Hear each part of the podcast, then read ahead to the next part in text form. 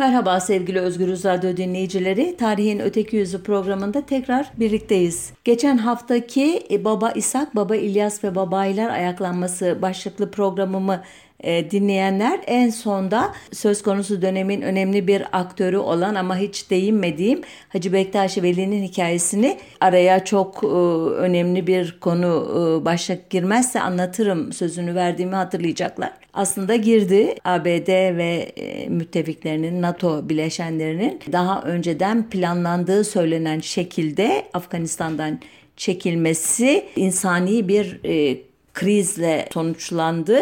Afganistan'da e, daha e, insan haklarına, demokrasiye e, saygılı, daha seküler bir hayat özlemi içinde bulunan kesimler Batılılar tarafından yüzüstü bırakıldılar. Öyle bir bırakılıştı ki bu Taliban denilen işitvari örgütlenmenin ileride yapacağı şeylerin korkusu yüzünden ortaya adeta bir cehennem e, tablosu çıktı. Şimdilik olayın nereye doğru evrileceğini e, izlemekle e, yetiniyor Batılılar ve bizler. Bu önemli olayı ileriki haftalarda enine boyuna irdelemek üzere geçen haftaki sözümü tutayım izninizle bu sefer. Bektaşilik, Yesevilik, Haydarilik, Vefailik ve Kalenderilik gibi sufi e, karakterdeki e, inanış sistemlerinin, düşünüş e, sistemlerinin bir versiyonu olarak kabul ediliyor çeşitli araştırmacılar tarafından. Bunların ortaya çıkardığı geçen hafta sözünü ettiğim babayi hareketi kökenli Abdalan Rum ya da Abdallık hareketinin bir devamı olarak niteleyenler var. Alevilik ve Bektaşilik ise Türkiye'de özellikle hep bir arada anılmış ama birbirinin kolu mu, aynı düşünce sistematiğinden ayrılmış dallar mı, hangisi hangisinden neşet etmiştir e, gibi sorulara henüz doyurucu cevaplar verilmemiş durumda. Zaten ben de esas olarak inanç sistematiğini irdelemeyeceğim e, bu programda her zaman olduğu gibi işin tarihsel e, hikayesini anlatmaya çalışacağım sizlere. Bektaşiliğin kurucusu olarak kabul edilen ki bu da bir süreç sonucu oluşmuş bir e, durum. Yani Bektaşilik hemen e, sözünü edeceğim Hacı Bektaş Veli diye anılan şahsiyetin ben kurdum bundan sonra benim yolumu izleyenlerin adı Bektaşiliktir e, diye e, ortaya çıkmış bir tarikat değil, bir yol değil. Bektaşilik nasıl ortaya çıktı konusunda da aslında yeterince bilgiye ve belgeye sahip değiliz. Bektaş e, diye kısaca e, şimdilik anacağım kişi çünkü daha sonradan o Hacı Bektaş Veli gibi yüceltilmiş bir e, forma kavuşacak ismi tarihi içinde oluşacak bu.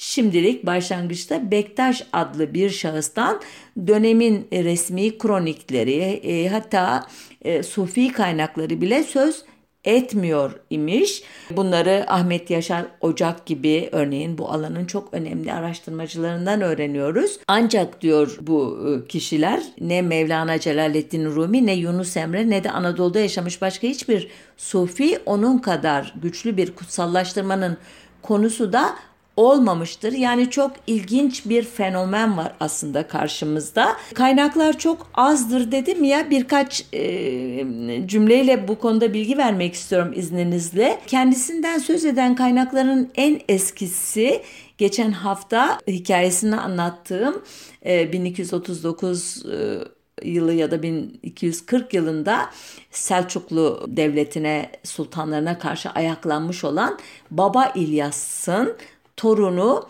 Elvan Çelebi'nin yazdığı aile tarihi ama burada e, Bektaş hakkında çok kısa bir bilgi var. Hacı Bektaş Veli'den ki e, arada dilim sürçecek Bektaş diyeceğim bazen böyle e, bir tamlama şeklinde kullanacağım. E, affedersiniz umarım beni.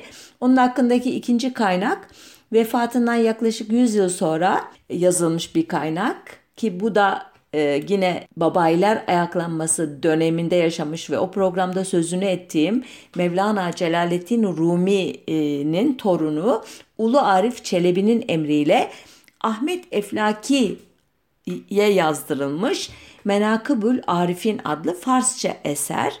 Bu eserde de e, Hacı Bektaş Veli hakkında kısa bir pasaj var. Bir başka kaynak 15. yüzyılın son çeyreği içinde kaleme alındığı kesin görünen Menakıb-ı Hünkar Hacı Bektaş Veli adlı bir eser. Aynı yüzyılda yaşayan Lami Çelebi'nin nefehat tercümesinde 3-4 cümleyi geçmeyen ifadeler ile anılıyor Bektaş Veli. Yine bu yüzyılın sonuna dair bir kaynak e, Baba İlyas'ın soyuna mensup bir Sufi tarihçi olan Aşık Paşazade'nin Tevarih Ali Osman adlı eseri. Bu e, şahsın eseri biliyorsunuz Osmanlı Devleti'nin kuruluş dönemine ilişkin olarak da çok sık, sık referans verilen bir kitaptır ki kendisinin ölümünün 1481 e, yılı olduğu tahmin ediliyor. Yani Fatih Sultan Mehmet döneminin son e, yılı. E, bu açıdan nispeten günümüze yakın bir kaynak ama Hacı Bektaş Veli döneminden de epeyce uzak bir kaynak. Bu e, kitapta da bazı şifahi bilgiler var. Bütün bu kaynaklarda nasıl tanımlanıyor diye bir özet yapmak gerekirse Bektaş e, meczup bir derviş olarak tanıtılıyor. Hatta Acı Aşık Paşazade kendisinin bir şeyh olacak ve bir tarikat kuracak durumda olmayıp kendini bilmeyecek kadar cezbe sahibi bulunduğunu e, kaydederken bir başka 15. E, yüzyıl yazarı Eminüddin bin Davud Fakih onun hakkında meczubu mutlak tam bir meczup tabirini kullanıyor. 16. yüzyılda ise Vahidi adlı bir başka kaynak hiçbir şeyin farkına varamayacak derecede meczup olan Hacı Bektaş'ın bu haliyle ahirete e, irtihal, intikal ettiğini e, yazıyor. Şimdi bu kaynakların saray merkezli eserler vermiş kişiler olduğunu ve onların yazdığı tarihlerde artık bir kitaba bağlı, e, İslam'ın kitaba bağlı e, yorumlarının yaygınlaştırılmaya çalışıldığını devlet tarafından, merkez tarafından hatırlayınca Hacı Bektaş Veli'nin de aynen Baba İlyas gibi heterodoks akım e, olarak yani ana e, şeyden kökten ayrılmış, sapmış, sapkın bir akımın temsilcisi olarak e, kötülenmeye çalışıldığını tahmin edebiliriz. Onun için çok ciddiye almadan ama nasıl baktığını da merkezin bilmek açısından bunları e, aklımızda tutalım. Yine bu kaynaklara göre Hacı Bektaş Veli'nin kökenini de şöyle açıklıyor bu e, merkezin yazarları. 13. yüzyılda Cengiz istilası sebebiyle Anadolu'ya doğru yönelen e, Orta Asya'dan e, kalkıp e, Anadolu'ya doğru yönelen derviş göçleri arasında e, bir kişi olarak gelmişti buralara deniyor. E, işte Ahmet Yesevi veya e, onun izleyicilerinden ayrılarak kalenderilik diye bir düşünce sistematiğine doğru yönelenlerin e, içinde idi diyorlar başlangıçta. E, hatta Haydarilik, Vefailik tarikatından da söz ederek yani bütün bu heterodoks akımlarla ilişkilendirerek e, kendisini tanımlıyorlar. Yine bu kaynaklara göre e, Bektaş e, kardeşi Menteş'in babayı ayaklanmasına iştirak etmesine karşı ve onun Sivas'ta Selçuklu kuvvetleriyle yapılan muharebede öldürülmesine karşı kendisi ya tasvip etmediğinden bu ayaklanmayı ya da bir başka nedenle göya ayaklanmaya katılmamış ve e, Çepni oymağına mensup konar göçer birkaç evin kışlağı durumundaki Sulucakara höyüke e, sığınmış bir anlamda oraya kaçmış ya da tırnak içinde ki Aşık Paşazade'ye göre o sırada Suluca Karahöyük yedi haneden ibaret küçük bir yerleşim. Elvan Çelebi'nin e, yani Baba İlyas'ın torunu Elvan Çelebi'nin yazdığı velayetnameye göre de e, bu e, yerleşimde kendisini ilk karşılayan kişi İdris Hoca ile zevcesi veya kızı Kutlu Melek denilen şahsiyetler. Burada zevcesi ya da kızı e, ayrımına bir mim koyun lütfen. Çünkü ileride bu konunun önemini anlatacağım sizlere. Kutlu Melek e, Bektaşi e, kaynaklarında ileriki dönemlerde kadıncık ana adıyla karşımıza çıkacak. Çok hürmet göz edilen bir şahsiyet. İddiaya göre yine bu ilk saydığım birkaç birincil kaynak bile sayılmayacak hatta e, hepsi kaynağa göre Bektaş kerametleriyle dikkat çekiyor tarihte. Geçimini sağlamak için köyün sırlarını güdüyor. Ee, bir müddet sonra bugünkü dergahın yerinde bu Suluca Karahöyük'teki dergahın yerinde ilk inziva mahalli olan Kızılca Halveti oluşturuyor. Ki bu bunların hepsinin e, Anadolu'nun Moğol hakimiyeti altına girmesinden yani yaklaşık e, yani 1243 Köse Dağı Savaşı sonrası 1250'ler civarında olduğu tahmin edilebiliyor.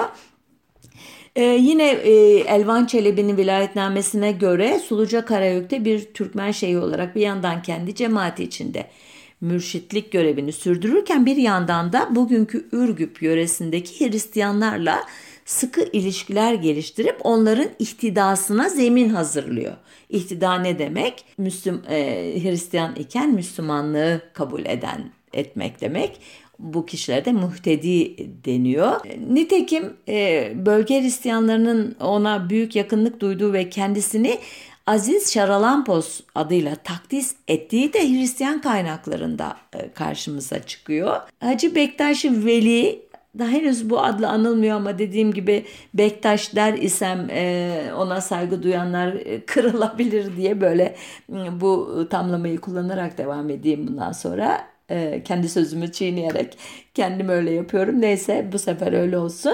Onun ikameti esnasında Seyit Mahmudi Hayrani, Ahi Evran gibi Rum velileriyle yakınlık kurar ki bu Rum sözü de e, size yine söz vereyim bir programı da buna ayıralım.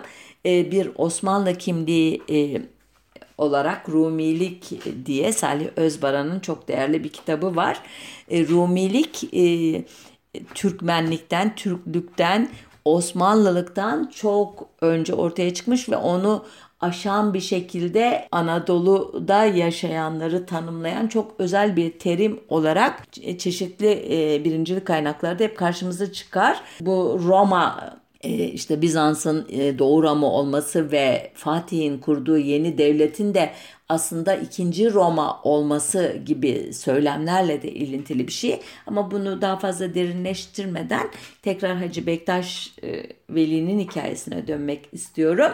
Yine rivayetlere göre e, tanıştığı Moğol otoritelerinin de bir kısmının Müslüman olmasını sağlamış e, Hacı Bektaş Veli.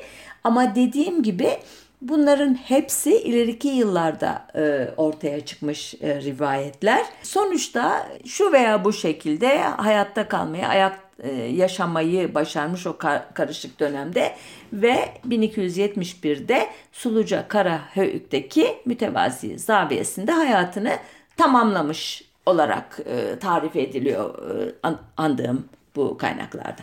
Peki bu mütevazi hayat hikayesine rağmen nasıl olup da hiçbir tarikatın pirinin sahip olmadığı bir itibara ve üne sahip olmuş. Buna e, Mehmet Fuat Köprülü şöyle cevap veriyor.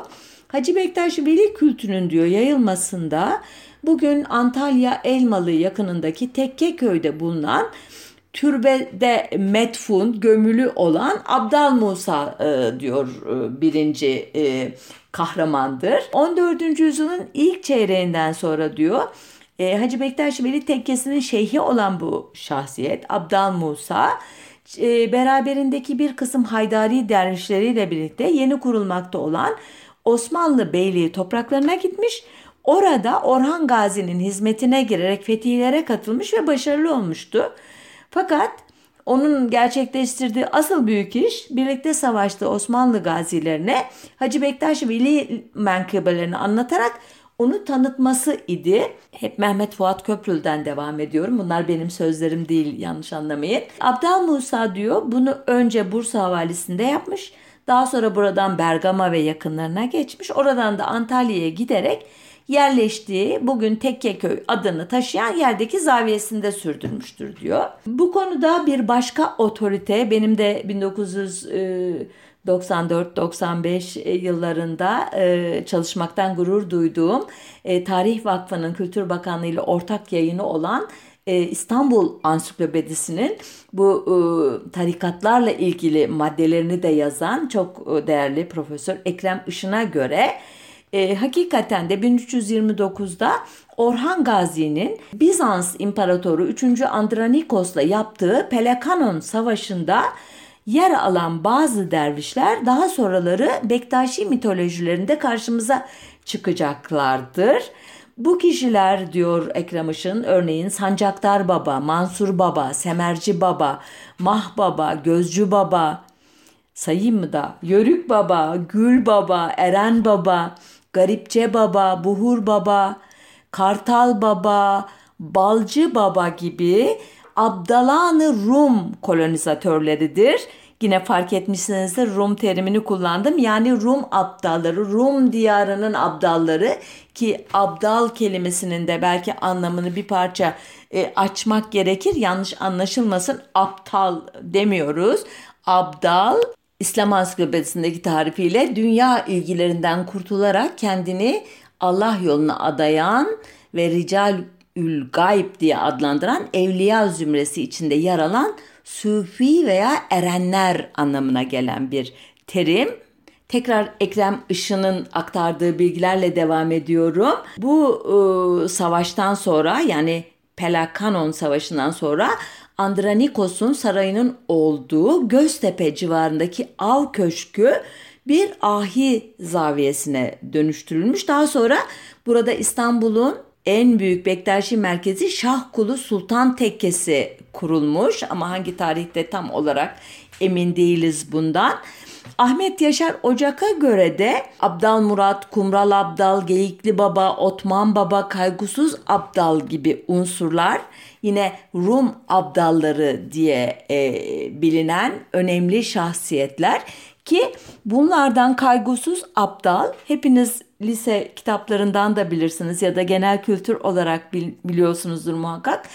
Yunus Emre tarzı hece vezniyle yazdığı şiirlerle Bektaşi Alevi şiirinin öncüsü olmuş kişi, kişidir. İkinci Murat devrinde yaşadığı sanılan bir başka Rum abdalı. Sultan Şucauddin ise Seyit Gazi'de bir zamanlar Arapların Battal Gazi dediği aslında Rum asıllı bir kişinin ya da bazı kaynaklara göre Ermeni asıllı kişinin daha sonra iktida ederek İslam'ı e, kabul etmiş bir ne diyeyim savaşçının türbesinin üzerine tekkesini kurmuş ki burası 16. yüzyılda kalenderilerin elindeymiş. Yani bu kalenderilik, yesevilik, haydarilik, vefailik gibi aslında e, biraz anlatmaya başlasam programı tamamen dolduracak olan heterodok tarikatların hepsi aslında geçirgen olarak birbirinin tekkesini, e, işte e, zaviyesini veya geleneklerini veya mitolojilerini paylaşıyorlar ya da değiş tokuş yapıyorlar gibi geldi bana. Yine ben e, hani çok uzmanı olmadığım için bu konunun uzmanlarından edindiğim bilgileri size aktararak devam edeyim. Yine Ahmet Yaşar Ocak'ın anlattığına göre Otman Baba e, mesela Timur'un seferi sırasında Anadolu'ya gelmiş biliyorsunuz e, Timur 20 Temmuz 1402'de e, Yıldırım e, Bayezid'i e, yenerek Osmanlı Devleti'nde fetret devri diye anılan büyük kargaşa dönemine neden olmuş. Ondan sonra yanına Yıldırım Bayezid ve oğullarından birini alıp esir olarak yanına alıp ayrılmış bir şey e, şahsiyet. Timur'un kurduğu devlet Timur e, İmparatorluğu diye anılıyor ama işte Cengiz e, İmparatorluğu'nun arkasından, onun parçalanmasının arkasından, e, onun torunları tarafından kurulan Çağatayanlığı, İlhanlar ve Altın Orda kalıntıları üzerinde e, yeniden Cengiz Han İmparatorunu ayağa kaldırmayı hedefleyen e, bir kişi. Cengiz Han soyundan Kazan Han'ın kızı Saray Mülk Hanım'ı nikahını alarak damat anlamına gelen Küregen lakabını taşıyan bir kişi.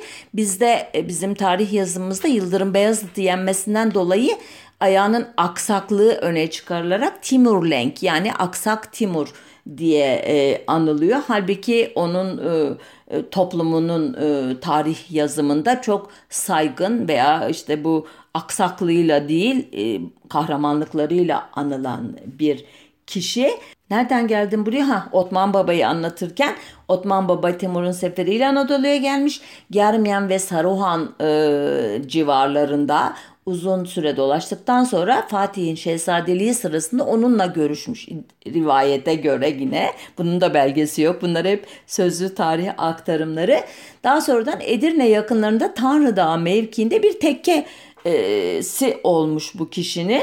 E, Ahmet Yaşar Ocak bütün bu kişilerin vilayetnamelerinde yani onların e, hem hayat öykülerini hem de bu e, siyasi askeri başarılarını anlatan e, biyografilerinde öyle diyeyim size ortaklaşa bazı terimlerden hareket ederek ve bunların geleneklerinin bazılarını da ortaklaştığını görerek hepsinin e, aslında kalenderi e, dervişi olduğunu düşünüyor. Nedir bu ortaklaşmalar?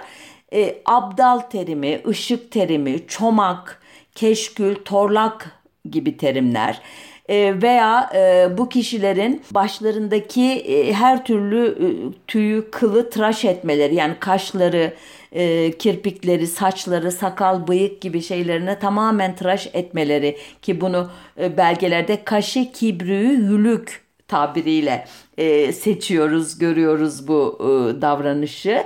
E, bunların e, betimlemeleri yapılırken üst kısımlarının çıplak olduklarının söylenmesi veya esrar içmeleri gibi hepsi kalenderiliğe ait e, terim ve e, tavırlar olduğu için e, bunlara e, kalenderi dervişi diyor. Hatta buradan kalkarak da Hacı Bektaş'ın da vilayetnamesinde kendisinden çırılçıplak bir abdal diye söz etmesinden dolayı Rum abdalı diyerek Bektaşiliğin henüz tarikat haline gelmeden önceki aşaması için Abdalan Rum diye bir ara e, formdan söz ediyor ki bu da hep adlarının vefailik, kalenderilik, efendime söyleyeyim e, halvetilik gibi e, işte çeşitli özür dilerim haydarilik gibi e, heterodoks akımlarla daha sonra e, kurumsallaşacak olan Bektaşilik arasındaki ara halkayı oluşturuyor ona göre. Gözle görülür bir muğlaklık olmasına rağmen diyor Ahmet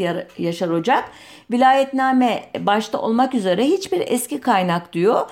Hacı Bektaş Veli'nin evlenip çoluk çocuğa karıştığından bahsetmez diyor. Bununla birlikte diyor Hacı Bektaş Veli'nin mücerretliği yani bekarlığı hiçbir zaman evlenmemişliği konusu diyor. Alevi Bektaşi toplumu içerisinde tartışma konusu olmuştur. Ki Bektaşiliğin iki kolu bu tartışmadan doğmuştur. Bu kollar Babagan ve Çelebiyan e, kolları.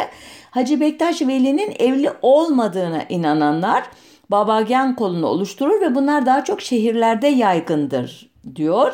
Hacı Bektaş Veli'nin kadıncık ana ile evli olduğuna ve ondan Seyit Ali Sultan e, adlı bir oğlu olduğuna inananlar ise diyor Çelebiyan kolu oluşturur ve bunlar daha çok kırsal bölgelerde yaygındır diyor. Hani hatırlıyor musunuz Suluca Karahöyü'ye geldiğinde e, kendisini e, karşılayan İdris Hoca ile zevcesi veya kızı Kutlu Melek'ten söz etmiştim ya buraya bir mim koyun demiştim ya. Şimdi eğer e, Kutlu Melek yani kadıncık ana e, İdris e, Hoca'nın karısı ise onun e, Hacı Bektaş Veli ile e, halvet olup bir de erkek evlat doğurması biraz hani ahlaki açıdan e, soru işaretlerine neden olacağı için bu e, kolun sahipleri onun e, İdris Hoca'nın kızı olduğuna inanma eğilimindeler. Ancak e, bazı işte e, müçtehitler de diyeyim e, bu birlikteliğin normal bir e, cinsel birleşme değil de daha çok böyle sembolik bir birleşme ile ortaya çıktığını iddia ediyorlar. Onun e, işte içtiği suyun içine tükürmesi ve işte bu suyu içtikten sonra o hamileliğin gerçekleştirdiği gibi adeta Hazreti İsa'nın işte Meryem Ana e, Bakire Meryem Ana'dan doğması gibi bir e, hikaye sanıyorum üretilmiş bu konuda. Sonuçta bu e, soy sop e, meselesi e, bu açıdan önemli. Ahmet Yaşar Ocak ise bu işe biraz daha zorluk katıyor ve diyor ki Seyit Ali Sultan ya da Kızıl Deli diye diyor e, anılan bir e, şahsiyet diyor. 14. E, yüzyılda Yıldırım Beyazıt döneminde Dimatoka'da yaşamıştı. Orada bir tekkesi vardı diyor. Yani bu kişi diyor anlatılan bu kadıncık anadan doğma oğul olamaz. Hatta diyor Bektaşiler ve Aleviler tarikata Ak yazılı diye tanınan İbrahim Sani'den dolayı rakıya ak yazılı, şaraba da kızıl dedi derler diyor. Yani biraz kötü anlattım ama yani tarikata rakıyı e, ak yazılı diye tanınan İbrahim Sani getirmiş. Ondan dolayı rakıya ak yazılı diyorlarmış. Şarabı da kızıl deli getirdiği için kızıl deli diyorlarmış bir sembolizm yaparak.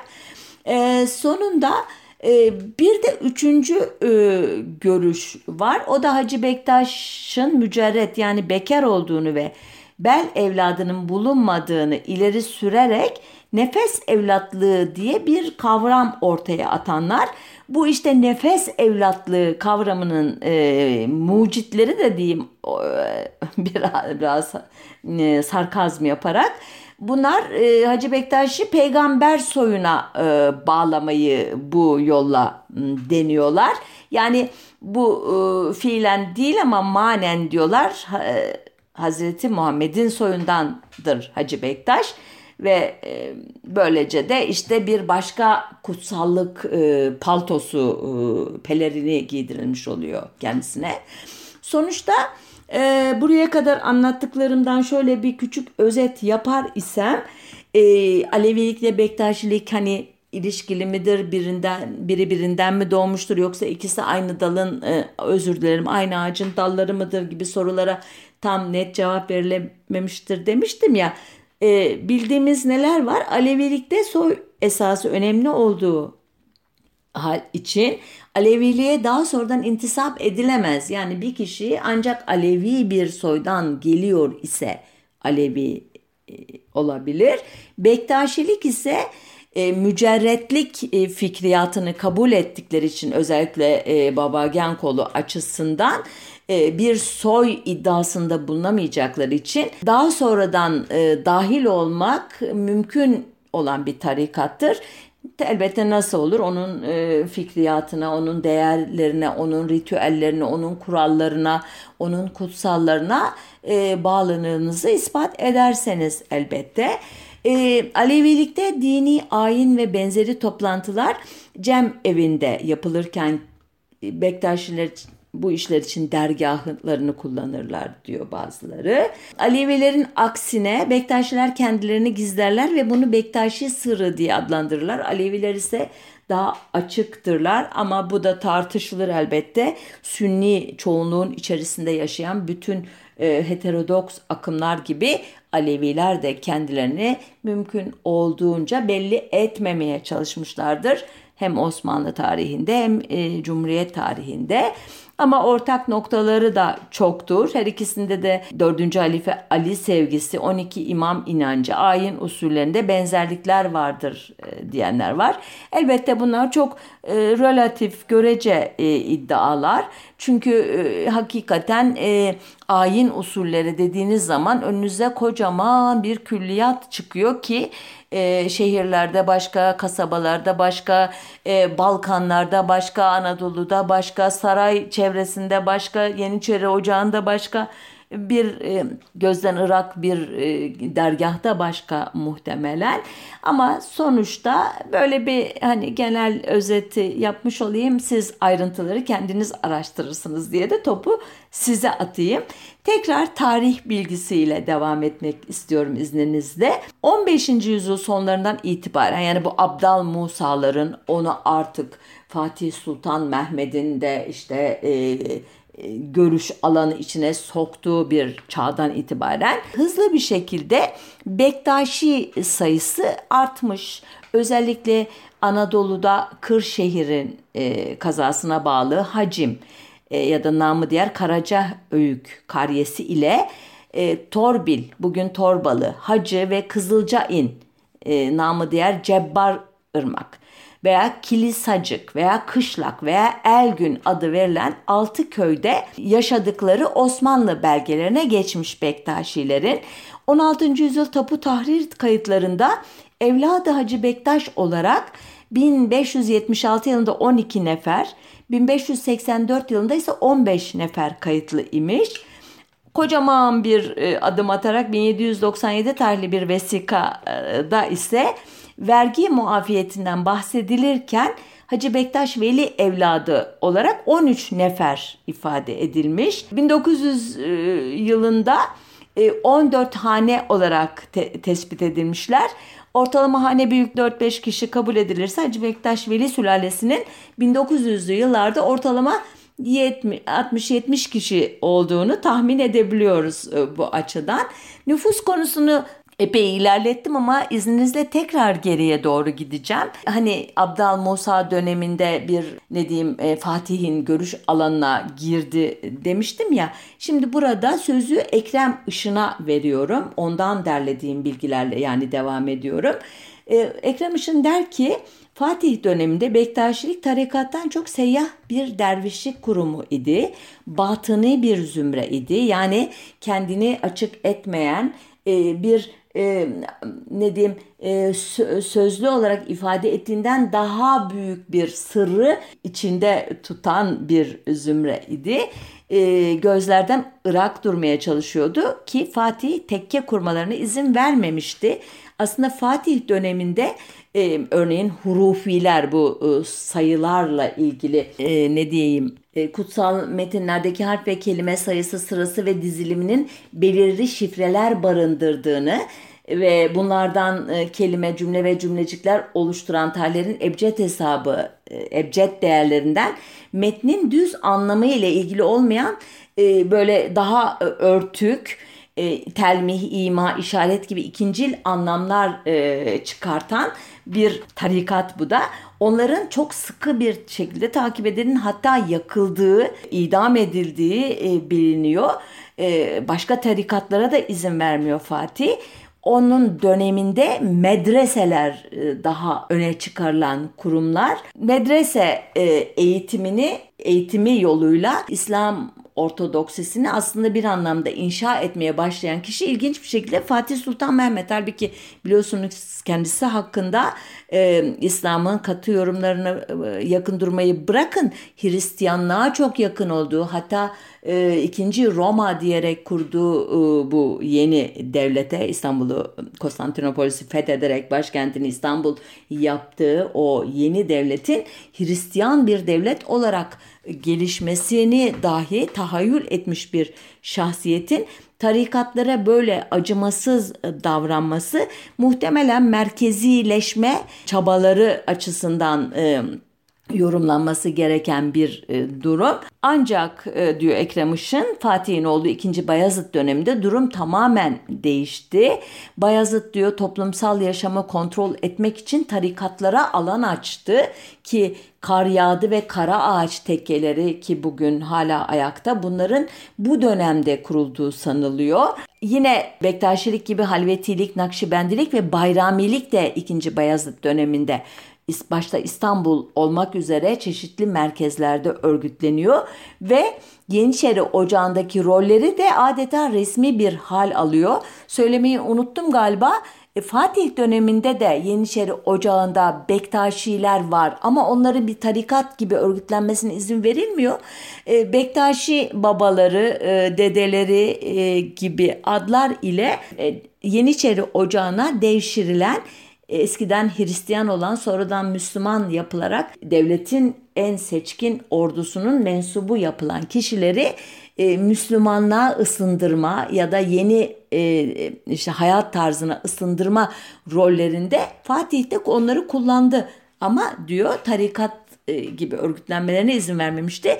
İşte ikinci Bayazıt ki Fatih'in oğlu daha e, bağnaz e, bir e, Müslüman olarak e, yorumlanır biliyorsunuz. Babasının İtalyan ressamı Bellini'ye yaptırdığı portrelerini ee, ve başka resimleri, başka objeleri Batı saraylarından şuradan buradan gelen e, haraç mezat sattırarak saraydan çıkarttığı ve e, Osmanlı Devleti'ni hızla bir İslam devleti haline e, dönüştüren kişi olarak bilinir 2. Bayezid.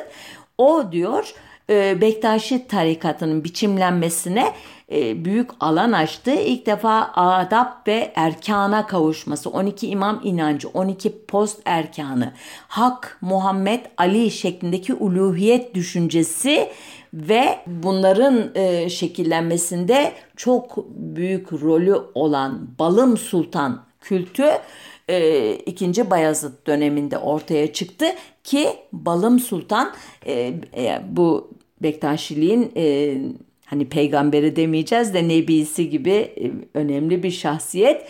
1462'de e, Dimetoka'da doğmuş ve 1516'da Hacı Bektaş'ta ölmüş olarak kabul ediliyor. Kimdir e, babası, oğlu akrabalığı ilişkisi nedir Hacı Bektaş ailesiyle konusunda çok net bilgiler yok. Kimine göre Hacı Bektaş Veli'nin eşi değil de hani manevi kızı olan çünkü İdris Hoca'nın karısı olduğu için yani karısı olamaz kızı ancak manevi kızıdır dedikleri kadıncık ananın torunu Mürsel babanın oğlu.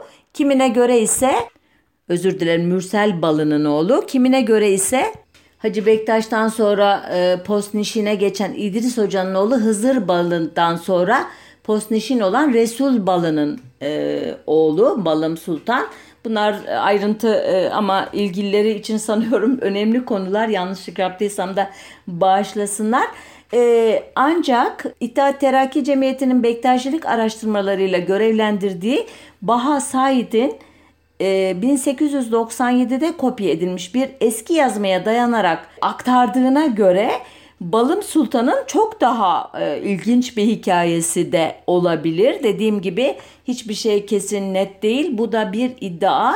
E, bu yazmaya göre Balım Sultan Dimetoka'daki yani nerede Dimetoka? Bulgaristan'da Seyit Ali Sultan tekkesi Postnişini Sersem Ali Baba'nın bir Sırp prensesinden doğma oğlu imiş.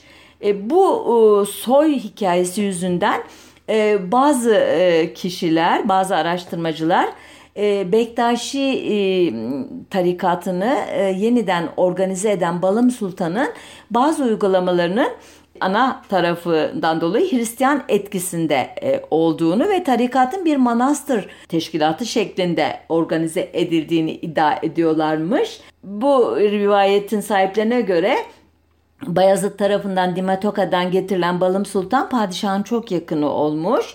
Onun sayesinde e, Suluca Karahöyük'teki Hacı Bektaş Veli tekkesine postnişin olarak atanmış. Böylece Bektaşilik ilk defa e, idari açıdan merkeze bağlanmış ve saray tarafından denetime alınmış. Şimdi buraya da bir mim koyalım izninizle. E, yani daha önce anlattığım hikayelerde bir merkezle mesafesi olan ama yine de merkezle ilintili bazı kurum ve kuruluşlarda e, mesela gaziler arasında, Rum abdalanlar arasında daha sonra Yeniçeri Ocağı'nda da olsa özel bir şekilde faaliyet gösteren bir Bektaşilikten söz edilirken Balım Sultan ve 2. Bayezid ilişkisi içerisinde Bektaşilik artık bir çeşit e, sarayın uzantısı olarak faaliyet gösteren bir tarikata dönüşüyor ki Ekrem Işın Balım Sultan'ın bu süreçte iki işlevi iki yönlü idi diyor. İlk olarak e, Şii ve Hurufi akımları tasfiye ederek veya Bektaşilik içinde eriterek merkezi rahatlatmak, böylece seyyah dervişlik azalacak ve yerleşiklik artacak diye bekliyordu 2. Bayezid diyor. Bir diğer etki de artan Safevi etkisine karşı Yeniçeri Ocağı Bektaşiler tarafından Osmanlı'ya sadakat yönünde eğitiliyorlardı diyor. Çünkü Safeviler Şii ve biliyorsunuz Yavuz Sultan Selim'den beri Osmanlı ve Safavilik çok önemli iki siyasi düşman.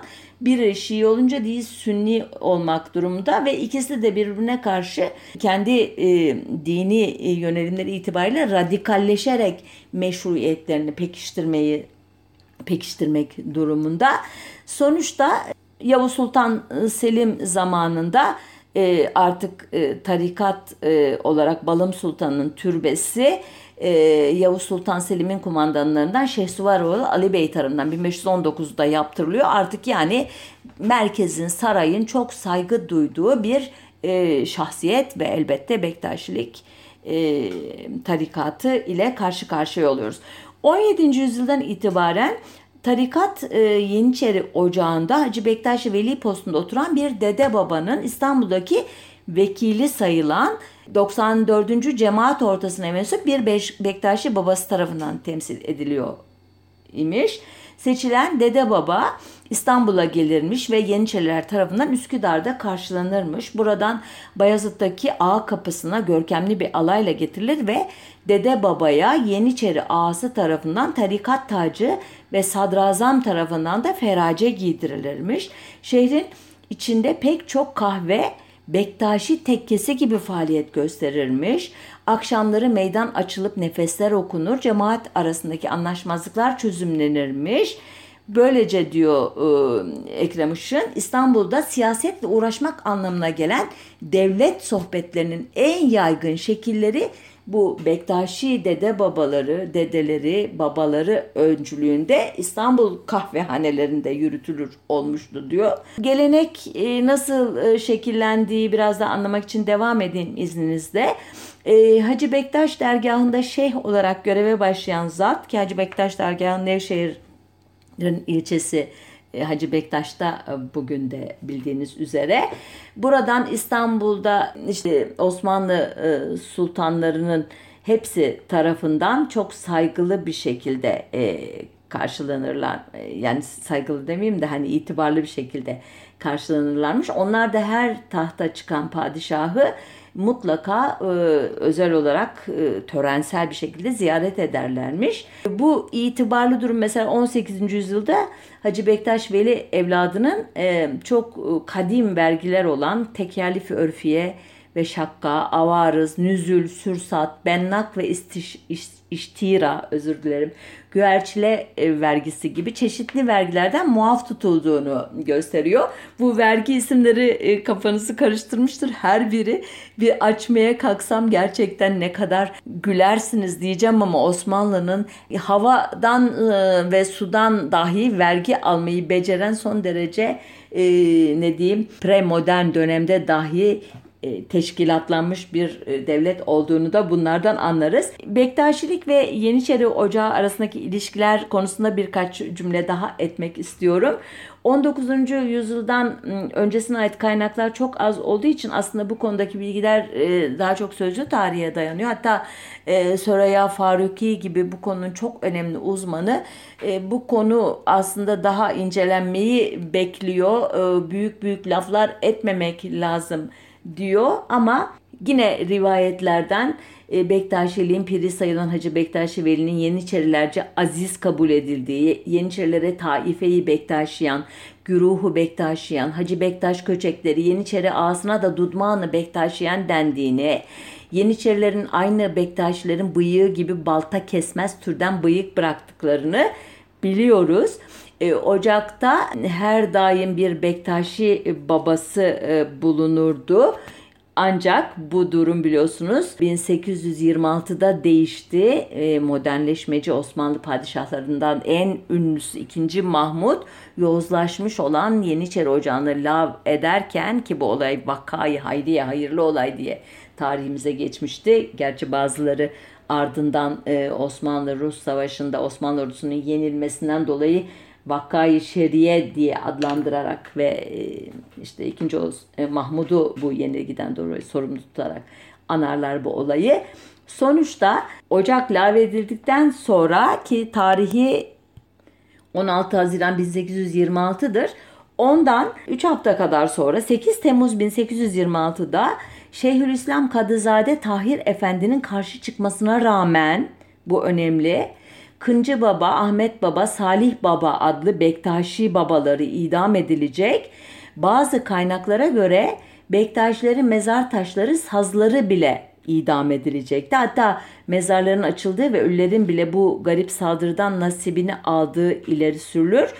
Ancak hem e, bu bazı Yeniçeri taşlarının günümüze kadar ulaşması hem de bu konuda o dönemin e, hikayelerini anlatan Üssü Zafer, Neca, Netayicül Vukuat e, Cevdet Lütfi ya da Esat tarihleri gibi önemli kaynaklarda böyle bir e, idamın Yeniçeri taşları ya da sazların idamı gibi konuların e, geçmemesi arşivlerde ise bu konuda herhangi bir emir, ferman ya da belge bulunmaması yüzünden bu e, konuda çalışan kişiler örneğin Nedret İşli gibi e, günümüzün önemli arşivcisi, koleksiyoneri ve e, bu e, tür konuların uzmanı kişiler bu iddianın uydurma olduğunu söylemeye e, de e, yönelmişti. Halbuki e, Boğaziçi Üniversitesi'nden hocam Edem Eldem bu konuda kendisine de yönelik bir eleştiri olduğu için konuya biraz daha eğileyim demiş ve çok önemli de bir makale yazmıştı bu konuda. Toplumsal Tarihin e, 188. sayısı 2009 e, yılında yayınlanmış. Bu e, sayısındaki yazıyı e, Akademiye Edu gibi e, e, kaynaklarda bulabilirsiniz. Ağustos 2009 tarihi de vermiş olayım. Bu makalede çok ilginç bilgiler var aslında.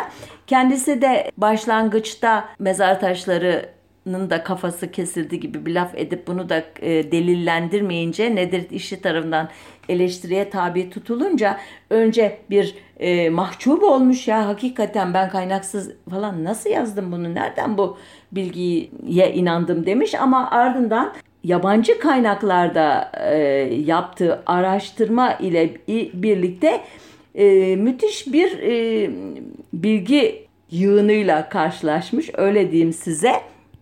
En az 30 e, kaynakta bu konudan söz edildiğini okumuş. Bunlardan biri e, Constance Sutcliffe adlı bir yazar 1896 tarihinde şöyle yazıyor eserinde. Yeniçerilerin imhası üzerine Sultan Mahmud'un emrine riayeten mezar taşları söküldü. Hatta her ne kadar bu iddia yalanlandıysa da Sultan Mahmud'un kendisinin o zamanın silahlarının giydiği ve kuka denilen altınla işlenmiş dolamalı yüksek serpuşu mermer kaidesinden devirerek bu işi başlattığı söylenir e, diyor ve devam ediyor. Bu e, mezarlık e, Eteme hocam diyor ki Petişam de Mort adıyla bilinen küçük kabristanı kastediyor. Diğerleri gibi gayet perişan bir hal sergilemekte. Mermer baş taşları kırılmış ve taşların korunması konusunda bir Osmanlı mezarlığından beklenmeyecek türden bir ihmalkarlık hakim ancak bu kasıtlı bir durumdur. Yeniçeriler lağvedilirken padişahın intikamı onların peşlerini kabirlerine kadar bırakmadı. Birçoğunun vampir olduğu ilan edilerek mezarları açılmış, cesetleri ise müminlerin kanını emmek üzere hortlamalarına mani olmak için yere kazıklarla çakılmış. Bu arada da yerin üstünde bulunup onları tarif eden bütün işaretler imha edilmiştir. Mezarlarına işaret eden taşlarda sarıkları yer alıyordu. Bunlar bile kelle gibi uçurularak bugün bulundukları toprağa atılmıştır. Aman Allah vampir e, meselesi kazıklarla yere çakılması meselesi ne kadar e, garip e, noktalara gitti değil mi birden konu. E, Ethem Eldem'in bir karşılaştığı bir başka kaynakta İstanbul'daki ikametini kitaplaştırmış olan Rahip Welsh o da bu hikayeyi doğruluyor. E, kendisi bir e, devlet gazetesinde diyor gayet ciddi bir şekilde bunların hortak, hortlaklarının Rumeli'deki bir kasabaya musallat olduğu cesetlerinin her gece mezarından kaçıp ahalinin kanını içen vampirlere dönüştüğü yazılıydı. Dolayısıyla diyor mezarları açılarak cesetleri birer kazıkla yere çakılmıştır. Yani bir önceki hikayeyi tekrarlıyor adeta. Wells bu bilgilerin aldığı kaynağı da belirtiyor. Devlet Gazetesi dediği takvimi vekainin 21 Cemail evvel 1249 yani 6 Ekim 1833 tarihli nüshasındaki Tırnova'da Cadı Avu başlıklı yazı. Yani e, e, Vakayı Hayriye'den topu topu 7 yıl sonrasına hatta 6,5 e, yok 7,5 yıl sonrasına ait bir e, şey bu. Başka Julie, Julie Perdo biliyorsunuz İstanbul'daki hatıratı çok e, Nedim 1838 tarihli çok önemli bir bilgi kaynağı olarak Batı'da hala e, kullanılır. Murray'in e, İstanbul rehberleri vardır 1845-1854 tarihli bunlar da.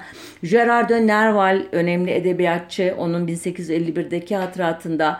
Yine Theophile Gautier ünlü şarkıyatçı, yazar, işte ressam onun 1853 tarihli eserinde Thomas Allom'un e, meşhur seyahatnamesinde ki o da 1838'de tarihleniyor ki İstanbul gravürleri biliyorsunuz çok ünlüdür ve e, Charles White'ın 1845 tarihli e, e, hatıratında bütün bu e, şey hani küçük küçük cümleler halinde de olsa padişahın öncülük ettiği bir e, mezar taşı katliamından söz ediliyor. Elbette e, günümüze kadar e, nasıl olup da bazı mezar taşları ulaştı diye merak edebilirsiniz ki bunu Ethem Eldem de merak etmiş. Yeniçeri taşlarından söz edenler e, genel olarak börklü e, keçe külahlı e, taşları e, esas alıyorlarmış ve o tür bir taşı görmeyince de Yeniçeri taşları kalmadı e, diyorlarmış. Halbuki börksüz taşlar da varmış. Bunlar üsküf, dardan denilen adi kavuk, perişan şekilde sarılan kavuk diye de tarif ediyorlar bunu. Ya da kalafat türü serpuşla süslü e, taşlar da varmış ki cahil halk börklü taşlara e, yöneldiği için, börksüzleri tanımadığı için bu e, taş kırımı biraz e, başarısız e, olmuş olabilir diyor.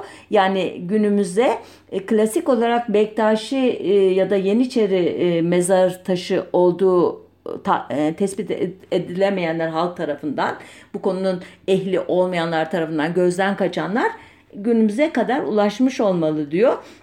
Ancak diyor Etemel'den tam tersi bir durumda söz konusu. Her dağdanlı e, mezar taşı da Yeniçeri'ye ait değil. Nitekim diyor günümüzde 7000'e yakın e, dardağınlı yani adi kavuklu perişan e, şekilde sarılmış kavuk oyması olan mezar taşı var ki bunlar diyor hepsi Yeniçeri taşıdır dersek diyor bu da bir yanlışlık olur. Çok önemli kişiler bu tür taşları kullanıyorlardı e, öldükten sonra aileleri onlar için bu taşları da e, seçiyordu diyor. Taş kısmını bırakırsak Hacı Bektaş e, Hankahı Şeyhi ve zamanın çelebisi Mehmet Hamdullah Efendi bu Yeniçeri Ocağı'nın lavından sonra halkın fesadına sebep olduğu gerekçesiyle Amasya'ya sürgün edilmiş. E, ancak buna karşılık ilginç bir şekilde Hacı Bektaş'taki zamanın dede babası Sivaslı Mehmet Nebi dede babaya ise dokunulmamış. Ba- geri kalan önemli dede babalar Amasya, Hadim, Birgi, Tire, Kayseri'ye sürülmüş. Özellikle bürokraside tasfiye edilmek istenenler Bektaşilikle suçlanmış ve sürülmüş. Bunlar arasında hekim ve tarihçi Şanizade Mehmet Ataullah Efendi, Melek Paşazade Abdülkadir Efendi, İsmail Ferruh Efendi gibi önemli şahsiyetler varmış. Bu tarihten itibaren Bektaşilik kısmen de olsa İstanbul'da orta ve alt kesimlerde varlığını sürdüren Alevilikle bağlarını koparmış ve kendi içine kapalı bir zümre haline gelmiş. Ee, ancak bu tarihten sonra e, elbette tarikat tümüyle yok olmuyor. Gizli bir şekilde Bektaşilik sırrı e, kavramı içerisinde e, bu sefer Ocak'taki e, nüfuzunun benzerini tanzimat bürokrasi içinde kurmaya çalışıyorlar. Mahallelerde de o sıralarda yeni kurulmuş tulumbacı yani e, ilk itfaiye teşkilatının içine girerek faaliyet gösteriyorlar. E, fermana göre muhtes yani 60 yıldan beri e, 60 yıldan yeni olan tekkeleri yıkılıyor. Geriye kalanlar cami, medrese veya okula çevriliyor. Ardından sıra Romeli ve Anadolu'ya geliyor. Müfrit yani aşırı olduğuna inanılan bazı babalar ya sürgün ediliyor ya öldürülüyor. Tekkelerin mal varlıkları ise Sünni tarikatlarından Nakşibendilere veya Halvetilere naklediliyor ya da hazine yararına müzayede usulüyle satılıyor. Ancak Hacı Bektaş'taki ana tekkiye dediğim gibi farklı bir uygulama yapılıyor. Ee, tekkenin çelebisi ve şeyhi Mehmet Hamidullah Amasya'ya sürüldüğünde yerine kardeşi Veliyüddin Çelebi mütevelli olarak bırakılıyor. Tekkenin dede babası Sivaslı Mehmet Nebi ise dediğim gibi sürgün edilmiyor ama e, zamanın tanınmış Nakşi Şeyhi Kayserili Mehmet Said Efendi'nin denetimi altına sokuluyor. Tekkenin müştemilatına da daha sonra bir Nakşi Camii diye adlandırılan cami yapılıyor. Ee, dediğim gibi e, Bektaşiler e, kendilerini korumak için takiye yapmaya başlıyorlar ama e, bu kapatma olayının Nakşibendilerin başının altından çıktığı için Nakşibendileri hiç affetmiyorlar. Ee, ki e, Sünni kesimden bazı araştırmacılar da Bektaşilerin milli mücadeleye katılmasını da bu tarihçeyle ilişkilendiriyorlar. Evet süremizin sonuna geldik. Ee, Bektaşiliğin e, yeniden e, nasıl ayağa kalktığını, nasıl itibar kazandığını e, anlatmayı bir başka programa e, bırakıyorum. Haftaya e, görüşmek üzere sağlıcakla kalın diyorum.